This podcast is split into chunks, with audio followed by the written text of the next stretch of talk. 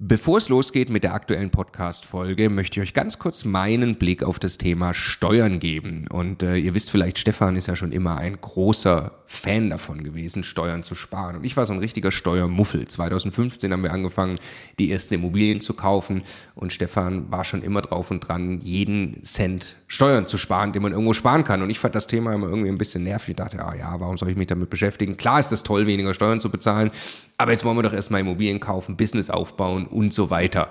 Und ich bin sehr froh und dankbar, dass Stefan sehr frühzeitig zum Beispiel angefangen hat, dass wir eine Holding gründen, die Immobilien in die richtigen Gesellschaftsstrukturen kaufen. Ähm, und ja, wa warum? Also was habe ich dann äh, in den letzten Jahren jetzt äh, lernen dürfen von Stefan und natürlich dann speziell von Martin Richter, der ja, äh, ja wirklich, ich würde mal sagen, Deutschlands bester Steuerberater für Immobilieninvestoren ist.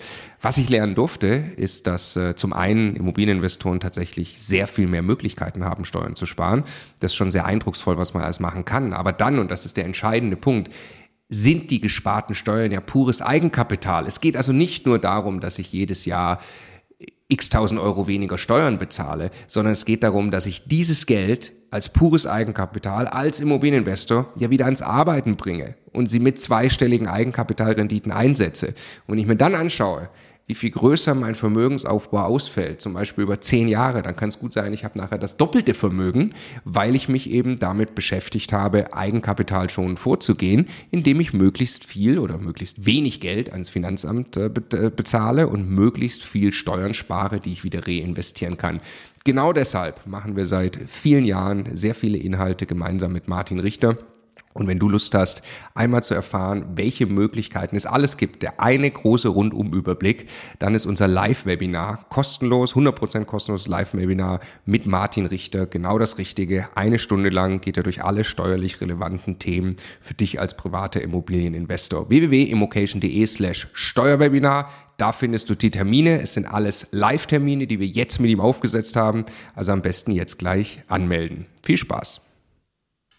Hi, ich bin Martin und ich habe allein im letzten Jahr über 100 Mehrfamilienhäuser geprüft. Wie ich dabei vorgehe und wie sich das unterscheidet im Vergleich zur Eigentumswohnung, erzähle ich dir hier im Video. Der Immokation Podcast.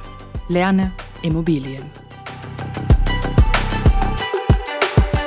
Warum ist es wichtig, bei einem Mehrfamilienhaus genauer hinzuschauen im Vergleich zur Eigentumswohnung? Bei einer Eigentumswohnung kaufst du dich ein in eine Eigentümergemeinschaft. Das heißt, das Risiko, vor allem das Kostenrisiko, verteilt sich auf mehrere Schultern. Wenn du ein Mehrfamilienhaus kaufst, musst du wirklich genauer hingucken, denn da hast du das ganze Risiko alleine. Gerade wenn eines der größeren Gewerke gemacht werden muss, ist schon ein sehr hoher Geldbetrag fällig. Sei es das Dach zum Beispiel. Das kann schnell 30.000, 40.000 Euro kosten. Wenn sich das aber aufteilt auf mehrere Einheiten, trägst du als Eigentümer einer Wohnung nur einige wenige tausend Euro davon. Wenn du aber das ganze Haus gekauft hast, musst du natürlich die ganze Summe tragen. Wie läuft es ab, wenn ich jetzt ein Mehrfamilienhaus prüfe?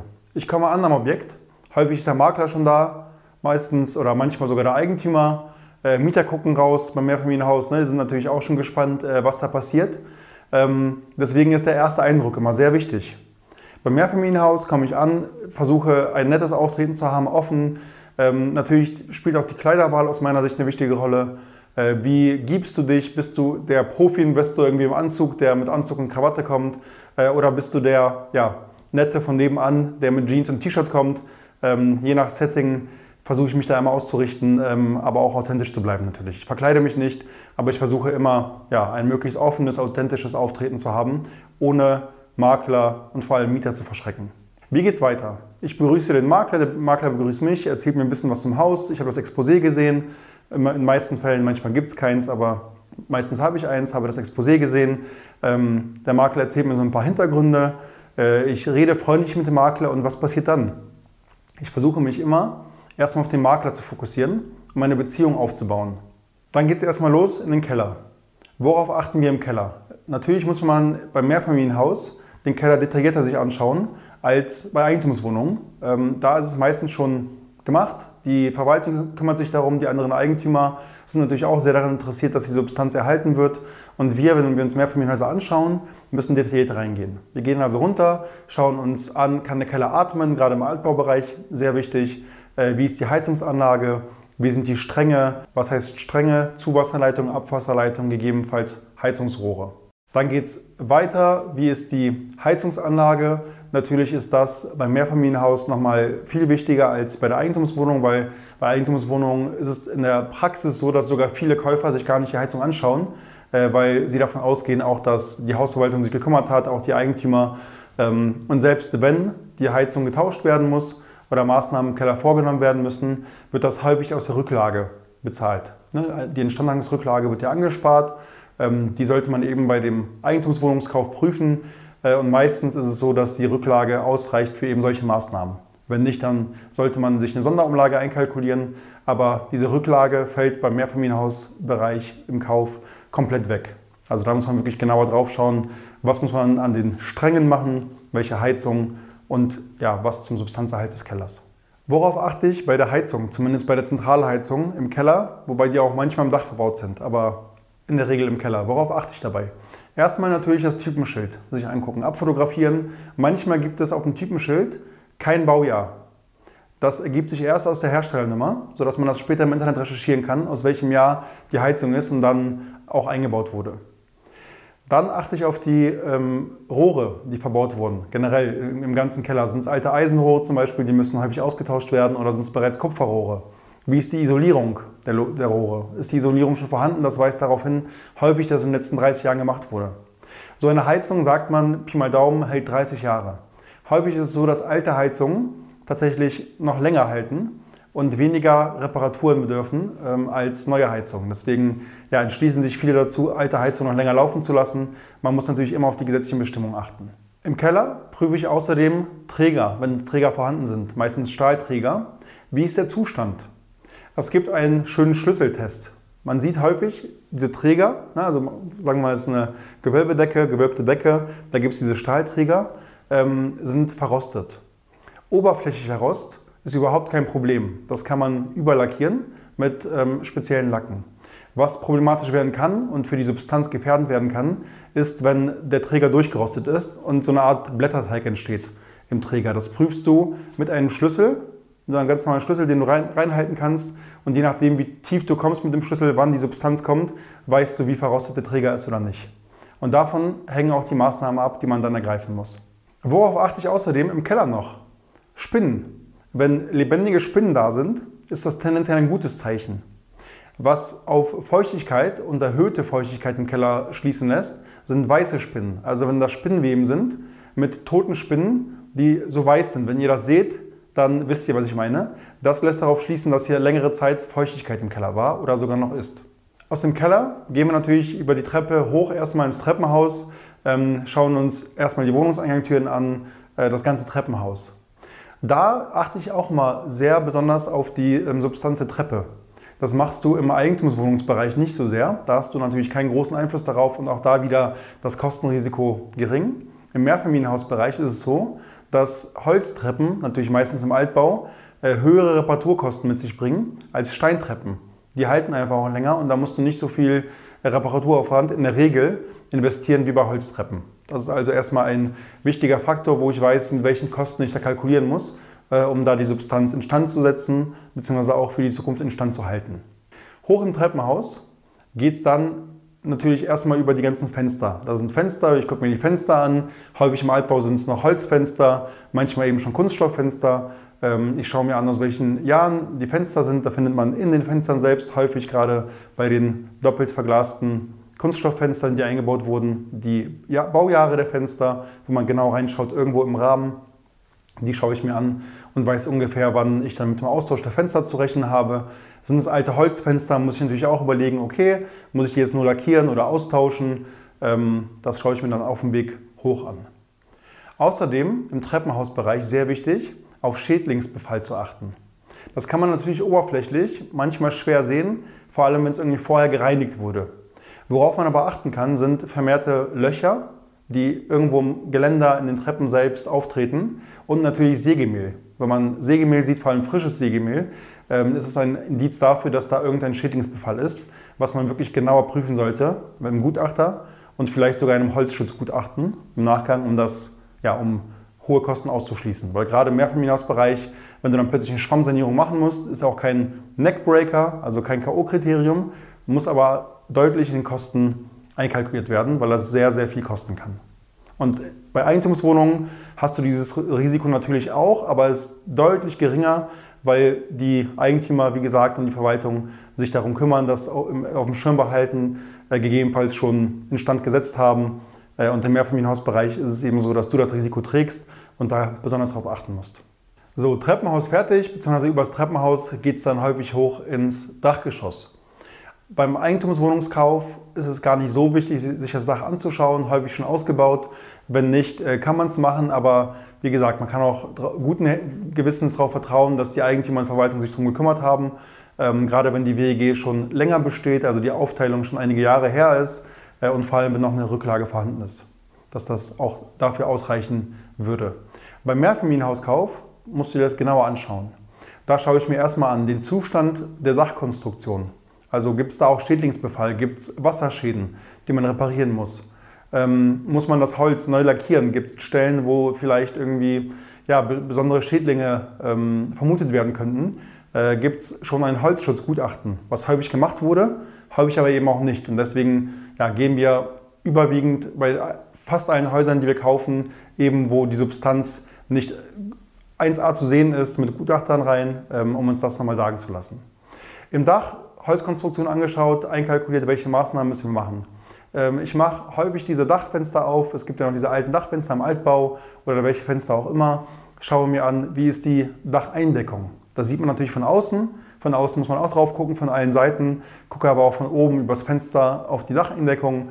Ähm, Wenn es geht, gehe ich mal ein bisschen weiter raus, um mir alle Stellen anzuschauen. Man hat manchmal Flachdächer, da sieht man von der Luke nicht genau ähm, alle Ecken ein. Wenn es aber normal eingedeckte Satteldächer sind mit Ziegeln, kann man es in der Regel gut einsehen und einschätzen. Ne? Auch da wieder ähm, Dacheindeckung kann äh, wirklich viele, viele tausend Euro kosten, 30, 40.000 Euro locker, wenn du das alleine tragen musst.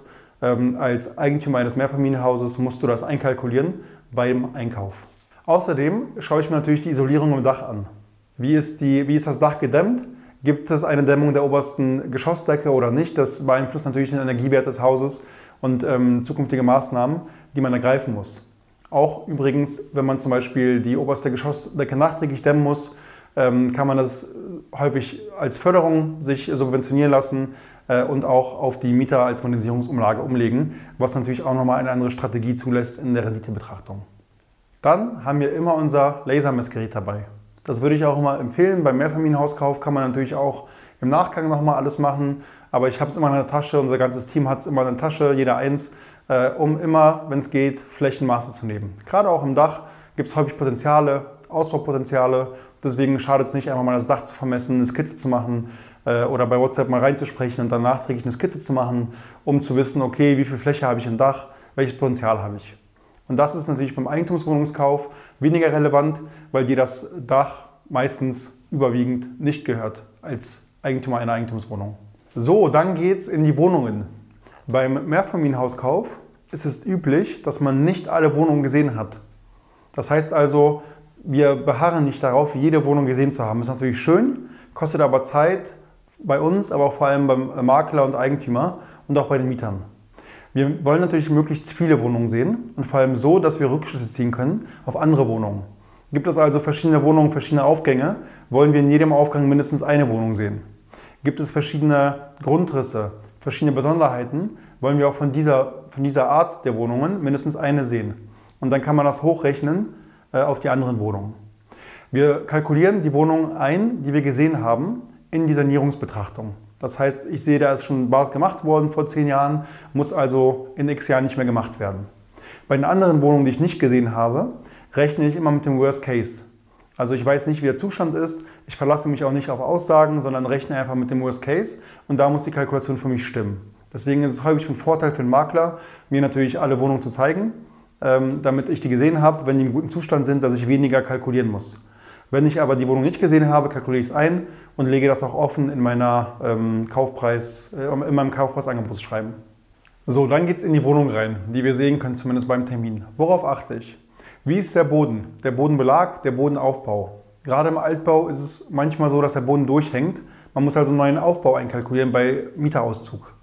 Wie ist der Strom? Ich schaue mir den Stromkasten an, ähm, frage den Mieter, ne, ob es Probleme gibt, auch äh, mit Strom, generell Probleme an der Wohnung, äh, was er bemängeln würde. Das ist auch mal ganz wichtig, weil der Mieter in der Regel sagt alles sehr offen, ähm, worauf man achten muss bei der Kostenkalkulation der Wohnung.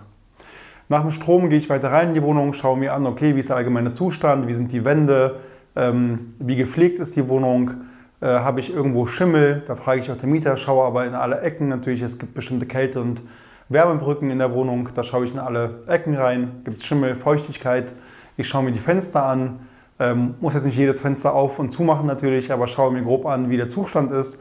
Sind es Holzfenster, Doppelkastenfenster, Kunststofffenster, ähm, zum Beispiel Holz-Doppelkastenfenster sind in der Sanierung sehr aufwendig.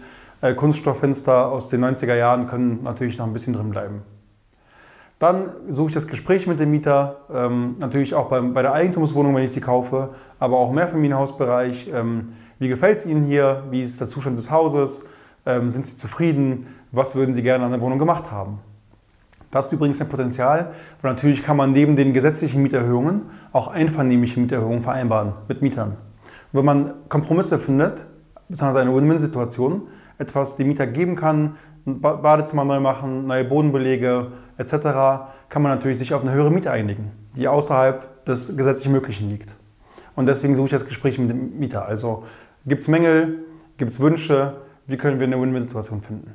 Dann schaue ich mir natürlich in der Wohnung an, welche Heizung ist verbaut? Beziehungsweise gibt es eine Zentralheizung im Keller? Da habe ich ja im Keller schon gesagt, worauf ich achte. Oder gibt es eine dezentrale Heizung, zum Beispiel eine Gasetagenheizung? Ich schaue mir an, aus welchem Jahr ist die Heizung, wie ist der Zustand, wie sind die Leitungen. Also sehr ähnlich zur Prüfung der Zentralheizung im Keller, nur eben auf kleinerer Ebene in der Wohnung. Ich schaue mir an, wie sind die Heizkörper? Sind das alte Heizkörper aus Gusseisen zum Beispiel? Sind das schon neue Heizkörper? Wie ist der Zustand? Was muss gemacht werden? um die Wohnung langfristig zu erhalten bzw. neu vermieten zu können bei Mieterauszug. Und das ist immer mein Kriterium. Also ich gehe durch die Wohnung, mache mir eine Checkliste, Kostencheckliste, wie teuer wird mich die Wohnung kosten, wenn der Mieter auszieht, um sie neu vermieten zu können. Und das mache ich mit jeder Wohnung, die ich im Haus besichtigen kann. Mit jeder Wohnung, die ich nicht besichtigen kann, kalkuliere ich eben mit dem Worst Case ähm, und rechne die volle Kernsanierung. Außer der Makler oder Eigentümer können mir das darlegen mit Bildern zum Beispiel was auch üblich ist übrigens. So, dann geht es wieder runter. Ähm, natürlich prüfe ich im Hausflur auch die Hauselektrik. Ähm, entweder es gibt im Hausflur oder auf den Zwischenetagen oder im Keller ähm, die zentralen Verteilerstellen. Da prüfe ich immer, ähm, wie ist der Zustand der Elektrik, muss da was gemacht werden oder nicht, muss das einkalkuliert werden oder nicht. So, im Zuge der Elektrik prüfe ich außerdem auch noch das Klingeltableau vorne muss das ausgetauscht werden oder nicht? Funktioniert es? Hört man ein Rauschen, ein Summen, was auf irgendwelche Fehler schließen lässt? Oder ist alles normal funktionstüchtig? Aufzüge gibt es natürlich bei uns im, mit Fokus auf Altbau sehr selten. Äh, Wenn es einen gibt, eben angebaut zum Beispiel oder weil es neuerer Bau ist, muss man auch den genau prüfen. Am besten einmal hoch und runter fahren, sich die Anlage anschauen ähm, und vor allem dann später in der Unterlagenprüfung sich auch die Wartungsverträge anschauen, weil da gibt es auch sehr große Unterschiede. Nachdem wir drin also alles geprüft haben, geht es nochmal raus. Am besten natürlich einmal ums Haus herum. Ist es nicht freistehend, dann vordere Ansicht, hintere Ansicht. Ähm, vorne schauen wir uns natürlich nochmal an und hinten genauso, wie ist der Zustand der Fassaden. Ist es gedämmt? Welche Farbe? Wie ist der Zustand? Gibt es Graffitis?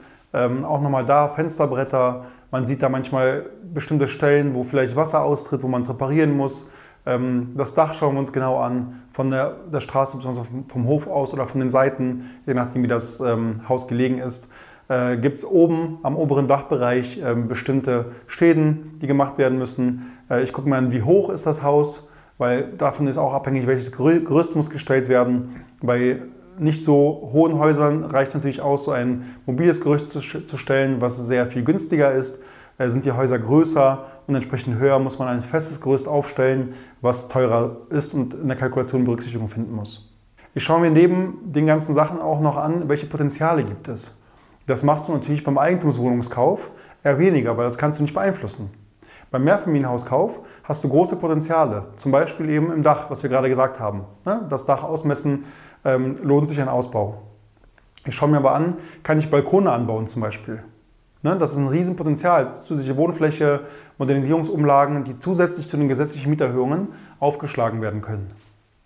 Gibt es weitere Potenziale? Zum Beispiel kann ich Stellplätze schaffen, kann ich ähm, die Müllplätze verschönern, kann ich es den Mietern gegebenenfalls gemütlicher machen, kann ich Mietergärten einrichten, hinten, weil noch Platz ist und die zusätzlich vermieten.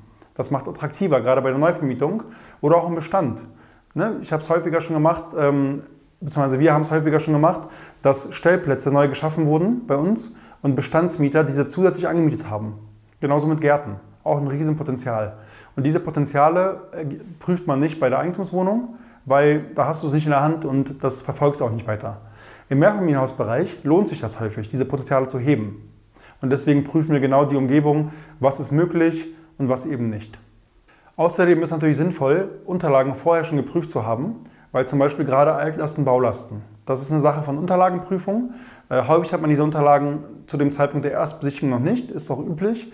Äh, wenn man sie aber hat, geht man eh nochmal besichtigen und zum Beispiel Baulasten. Gibt es bestimmte Baulasten, Abstandsflächen zum Beispiel. Das beeinflusst die Möglichkeiten der Bebaubarkeit auf dem Grundstück. Zum Beispiel Remiseausbau, Balkonanbauten, da muss man bestimmte Baulasten auf dem Schirm behalten. Das Thema können wir auch weiter vertiefen. Es gibt natürlich weitere Potenziale äh, auf dem Grundstück. Gibt es zum Beispiel alte Remisen, alte Garagen, die ausgebaut werden können, aufgestockt werden können zu zusätzlichem Wohnraum. Das prüfst du natürlich nicht im Eigentumswohnungsbereich, weil auch das nicht in deiner Macht liegt, das zu tun. Gibt es außerdem eine Grundstücksreserve, ne, wo, die man zum Beispiel abtrennen kann, äh, um sie zu verkaufen oder gegebenenfalls neu zu bebauen? Wenn ja, gibt es eine Möglichkeit, eine Zuwegung zu schaffen. Ist also eng bebaut, wo keine Zufahrt möglich ist oder gibt es vielleicht von hinten eine Zufahrt? Ne, das prüfe ich alles vor Ort beim Mehrfamilienhaus, was bei der Eigentumswohnung wegfällt. Außerdem ist es auch mal wichtig, mit dem Lasermessgerät, was wir gerade schon besprochen haben, ähm, möglichst viele Maße auch zu nehmen. Natürlich, wenn wir Wohnungen besichtigen in dem Gebäude, kann es auch nicht schaden, die Maße zu nehmen. Natürlich würde ich jetzt nicht versuchen, jede Nische zu messen. Das ist irgendwann nervig, wenn man pro Wohnung eine Stunde ist, äh, weil man die ganze Wohnung ausmessen muss. Aber grob zwei Maße pro Raum sind immer drin. Einfach mal kurz aufschreiben, zusammenrechnen später nach der Besichtigung und schon hat man plausibilisiert, ob das mit der Mieterliste übereinstimmt oder nicht. Das kann man hochrechnen, weil Grundrisse sind sehr ähnlich häufig äh, und so eine Plausibilisierung der Wohnflächen schaffen. Sollte das nicht möglich sein oder und oder ergänzend dazu, nehme ich immer die Außenmaße des Hauses. Also zum Beispiel ne, die ganze Breite. Kann man entweder ablaufen, das ist nicht so genau, oder einer hält ähm, ein Klemmbrett auf die andere Seite. Man, man nimmt ein Außenmaß, man nimmt ein Innenmaß des Flurs und schon hat man grob die Maße und kann das auch wiederum auf die äh, Wohnungen ähm, aufrechnen. Davon zieht man die Flure ab, misst also komplett die Flure auch aus und schon hat man einige Maße, mit denen man rechnen kann, um zu sagen, okay, Pi mal Daumen, stimmt das überein mit dem, was ich gesehen habe. Gerade dieses Maßnehmen ist natürlich im Mehrfamilienhausbereich sehr viel wichtiger, weil man kauft natürlich diese, dieses ganze Haus und bleibt darauf sitzen, wenn die Wohnflächen dann massiv von dem abweichen, was man zugesagt bekommen hat. Natürlich gibt es Garantien und Haftungen. In der Praxis ist es aber so, dass es sehr schwer ist, darauf irgendwie einen Anspruch zu bekommen im Nachgang. Ähm, ich kann euch auch sagen, aus der Praxis ist es häufig so, dass die Wohnflächen abweichen von dem, was man wirklich nachmisst vor Ort. Deswegen immer nachmessen. Bei Eigentumswohnungen ist natürlich auch sehr wichtig. Das Risiko ist aber minimiert, weil du nur eine Eigentumswohnung kaufst. Und häufig siehst du auch schon, also gerade wenn du viele, viele Wohnungen besichtigt hast, bekommst du ein Gefühl dafür. Sind das jetzt 40 QM, sind das 50 oder 60 QM? So, dann sind wir auch schon fertig. Ich verabschiede mich vom Makler oder wir gehen noch einen Kaffee trinken, je nachdem, wie die Zeit des Maklers es zulässt. Ähm, verabschiede mich freundlich, danke für die Besichtigung, sage natürlich eine, ein zeitnahes Kaufpreisangebot zu und bitte um weitere Unterlagen. Dann schaue ich mir die Umgebung an. Natürlich ist das umso wichtiger bei Mehrfamilienhäusern, weil du hier viele Wohnungen zugleich kaufst. Bei einer Eigentumswohnung ist die Umgebung auch weniger wichtig, weil du kein großes Klumpenrisiko hast. Wenn du ein ganzes Haus kaufst, sagen wir zwölf Wohneinheiten, dann musst du wirklich genau wissen, okay, wo kaufe ich mich hier ein? Was sind die Mieten, die hier genommen werden? Für welchen Standard? Ich gucke mir also erstmal an, von außen mit meinem Kompass, also auf dem Handy meistens, wie ist die Himmelsausrichtung? Na, wo könnte ich die Balkone anbauen, wenn ich welche anbauen kann? Süden ist natürlich viel besser als Norden. Dann gehe ich weiter, schaue mir von der Seite nochmal, von außen, von weiter weg das Haus an, gucke an, okay, wie bettet sich es ein in die Umgebung? Wie ist der Zustand im Vergleich zur Umgebung? Ähm, was muss vielleicht hier gemacht werden, damit er sich besser einfügt in die Umgebung, um besser vermietbar zu sein? Außerdem laufe ich durch die Straßen, ähm, natürlich die Straße, wo sich das Objekt befindet, aber auch drumherum, um mit Leuten zu sprechen. Ich frage, wie gefällt Ihnen die Umgebung? Wohnen Sie schon lange hier? Sind Sie zugezogen oder planen Sie wegzuziehen? Ist es so, dass hier eher junge Leute bleiben, zuziehen oder eher wegziehen?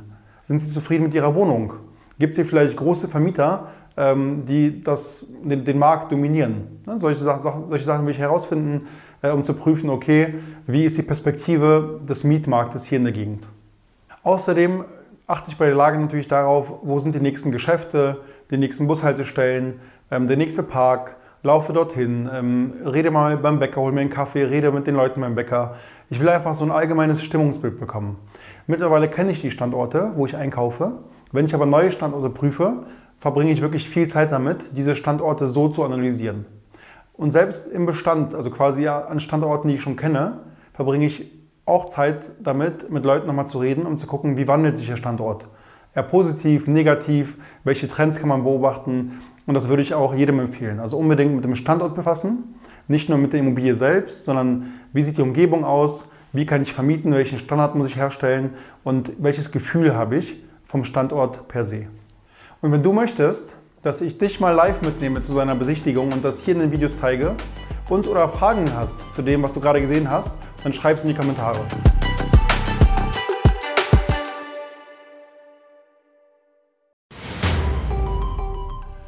Jetzt nochmal der Hinweis, bevor ihr die nächste Folge weiterzieht, auf unser Steuerwebinar. Live mit Martin Richter, also dem Steuerberater für Immobilieninvestoren in Deutschland. Äh, wirklich live, also genau diese Termine. Und äh, es wird einen Überblick geben über all die großen Möglichkeiten, als Immobilieninvestor Steuern zu sparen beim Bestandsaufbau, aber auch wenn man schon Vermögen hat, was man im Bestand sortieren kann, um einfach mehr Geld übrig zu behalten, wie man Vermögen weitergeben kann und so weiter. Also, glaube ich, ein absolutes Muss für jeden Immobilieninvestor. Ja, Stefan, du bist ja eh schon ein großer Steuerfan immer gewesen. Für mich ist ja eher anstrengend, aber man kann es auch nicht ignorieren. Die Potenziale sind äh, wirklich extrem, die man speziell als privater Immobilieninvestor hat. Deshalb immocation.de slash Steuerwebinar. Da kann man sich anmelden, ist 100% kostenlos, ist live, gibt nur diese Termine, die dort stehen. Wir freuen uns auf euch.